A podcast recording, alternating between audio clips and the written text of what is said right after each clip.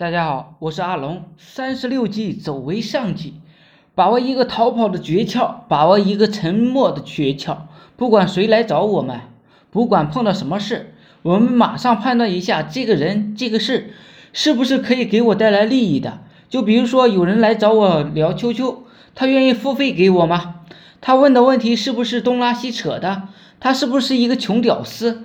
一旦他开始聊天，跟付费没有什么关系的事，我们就立刻不搭理他了。我们的时间很宝贵，没有时间做营销，有这功夫啊，还不如多读读书，还不如多写写文章，还不如与员工谈谈业务。再比如有人来骂我们，那跟我们有什么关系呢？不仅仅骂我跟我没关系，就是表扬我也跟我没关系。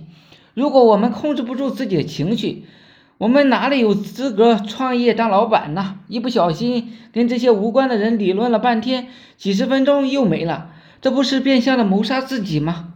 我们只做有价值的事情，我们只做面对很多人的事情，我们只讲公开课，就是很多人来听我那才讲，所以啊，我才做个人咨询呢。最近我录音里老是讲打游戏，呃，这些东西很多人都不爱听，我就不讲了。我还是多讲一些企业管理，做项项目吧，讲思维吧。但是思维这东西，你必须去实践呀。思维不是实不实践就是毫无意义的。就比如说，我要打造一个五人的竞价团队，我就要不断的招聘，不招聘呢就没有人来。再比如说，我想要的东西不写出来，各位也就看不到这篇文章了呀。